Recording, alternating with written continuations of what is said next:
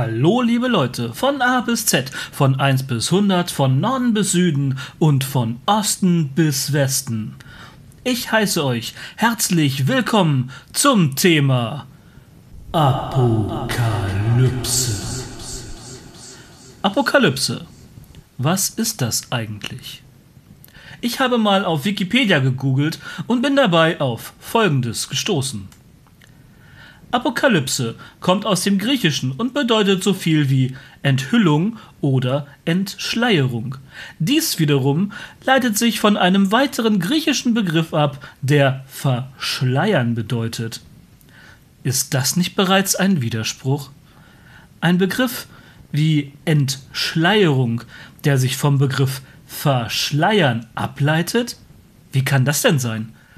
Ist die Apokalypse letztendlich ein Widerspruch in sich oder eiert er um das eigentliche Thema herum und kommt nicht auf den Punkt? Betrachtet man sich den Begriff der Apokalypse allerdings weiter, wird schnell klar, dass es sich hierbei um den Untergang der Welt, das große Ende aller Tage, das Ende der Geschichte, eigentlich das komplette Ende aller Dinge handelt und dies tatsächlich religionsübergreifend. Doch ist dies wirklich das Ende? Vor allem ist es nur das Ende der Welt und das Weltall existiert weiterhin? Vertauscht man die Silben des Wortes Weltall, so kommt dabei Allwelt heraus, was im Prinzip darauf schließen lässt, dass der Begriff Weltall eigentlich für alle Welten oder eine allumfassende Welt steht. Wenn diese also von der Apokalypse betroffen ist, was ist dann eine Postapokalypse? Kann so etwas überhaupt existieren? Was ist Postapokalypse. Wie kann etwas existieren oder sein, nachdem doch alles geendet hat, beendet ist und quasi nicht mehr existiert? Genau genommen ist es eigentlich ganz einfach. Die Postapokalypse ist nichts anderes als ein apokalyptischer Zustand, der bei der Post eintritt. Alles wird mit einem kleinen, unbedeutenden, viereckigen Brief beginnen, der in einer Poststelle eintrifft. Auf ihm befindet sich ein Empfänger, aber kein Absender, denn dieser ist die Apokalypse selbst. Ihre Adresse ist so geheim, dass die Apokalypse selbst nicht weiß, wo sie wohnt, weswegen sie niemals ihre Wohnung verlässt, denn dann findet sie nicht wieder nach Hause. Die 40-Cent-Briefmarke zeigt ein Selfie der Apokalypse und der Stempel enthält das Datum von übergestern.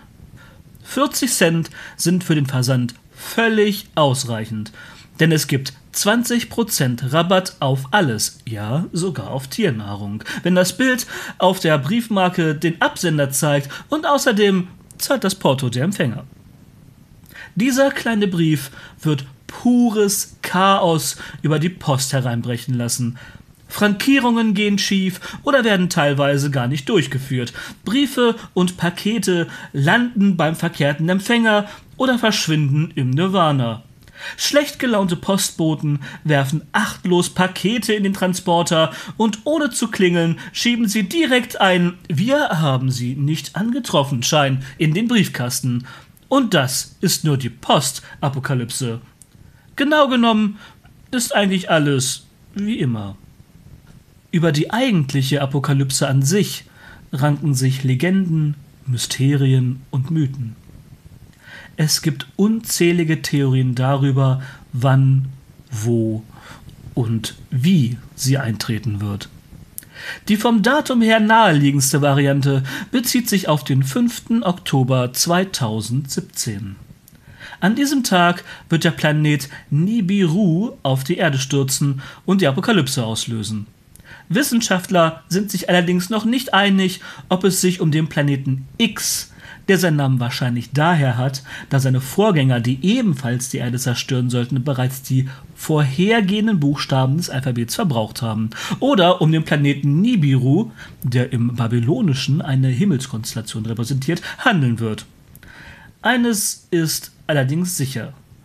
Nur weil man diesen Planeten nicht sehen kann, bedeutet es nicht, dass er nicht existiert. Wenn wir uns allerdings schon auf den Oktober festlegen, dann sollten wir den wahren Grund der Apokalypse, den bisher niemand beachtet hat, berücksichtigen.